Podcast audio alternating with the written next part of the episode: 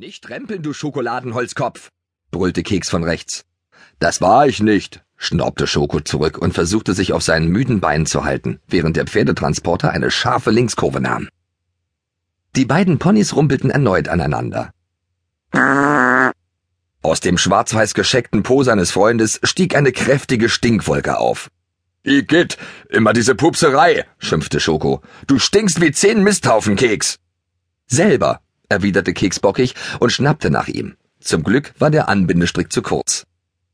Ole reckte seinen großen weißen Kopf über die halbhohe Holzwand, die ihn von Keks und ihm trennte. Hört auf zu streiten, ihr Zwerge, brummte er. Schoko seufzte. Ole hatte ja recht. Sie alle standen schon viel zu lange in diesem Lastwagen, der sie zu ihrem neuen Zuhause fuhr. Bei dem Gedanken daran entwich ihm ein wütendes Grunzen. Er hatte schon lange vor der Abfahrt beschlossen, dass er den neuen Hof, den die Chefin irgendwo gekauft hatte, niemals mögen würde. Dafür hatte er sein bisheriges Zuhause in Dambüll, das Meer und den Wind um die Nase viel zu sehr geliebt. Was grunzt du so? wollte Keks wissen. Doch Schoko wollte nicht darüber reden. Die anderen würden ihn nur auslachen, weil er schon jetzt Heimweh hatte. Keks zeigte ihm die Zähne und steckte die Nase in das Heunetz, das vor ihm hin und her baumelte. Wo ist eigentlich die Gräfin?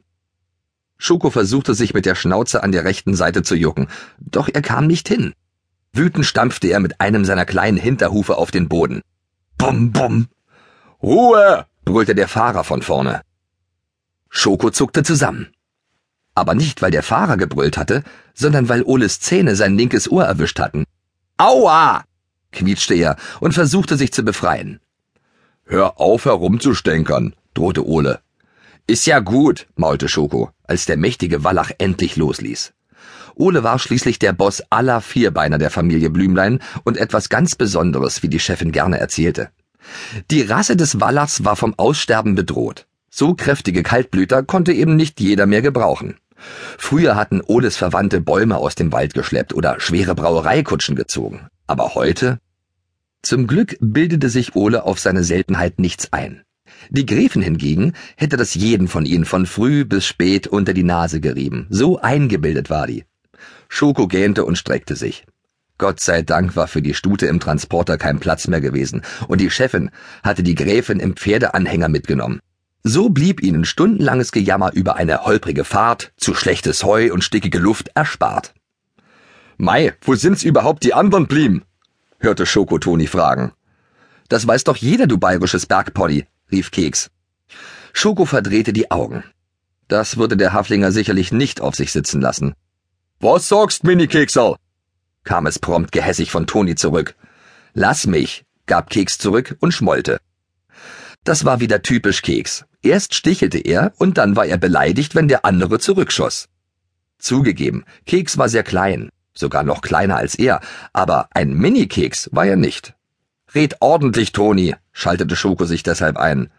Versteht doch kein Pferd, was du plapperst. Ihr red wie ich mag, wütete Toni zurück. Ihr seid's eh alle voll deppert. Blödes bayerisches Bergpony, schnaubte Schoko und donnerte erneut mit dem Hinterhuf gegen die Fahrzeugwand. Als Antwort bremste der Fahrer scharf und Schoko rutschte wieder in Keks hinein. Dämlicher zweibeiniger Knallkopf da vorne, schob Schoko hinterher. Der sollte überhaupt einmal fahren lernen. Friss doch etwas, schlug ihm Keks vor. Das entspannt. Schoko schob seine Unterlippe vor. Ich bin nicht so verfressen wie Toni, außerdem habe ich schlechte Laune. Keks riss seine dunklen Kulleraugen auf. Wegen des Umzugs? Aber das ist doch wichtig. Sonst hätte die Chefin uns alle verkaufen müssen. Gar nicht wahr, murmelte Schoko und wich dem Blick seines Freundes aus. War doch alles gut. Was Keks sagt, stimmt schon, Schoko, meinte Ole von der Seite und wackelte mit seiner Oberlippe. Oh oh, dann meinte er es wohl ernst. Gar nichts war mehr gut, aber scheinbar verstehst du das immer noch nicht. Nachdem der Chef die Chefin verlassen hatte, musste sie sich eine neue Arbeit suchen. Und nur eine Schule viel weiter weg hat eine Lehrerin gebraucht. Was will die Chefin mit einer Schule? Sie hat doch uns, motzte Schoko. Mit uns verdient die Chefin aber kein Geld, klärte ihn Keks auf. Oder willst du vielleicht Geld verdienen? Schoko starrte seinen Freund verdattert an. Wie könnte ich denn Geld verdienen? Zum Beispiel, indem du Reitschulkinder herumträgst, schlug Ole vor. Keks grinste frech. Oder Leute in einer Kutsche herumziehst.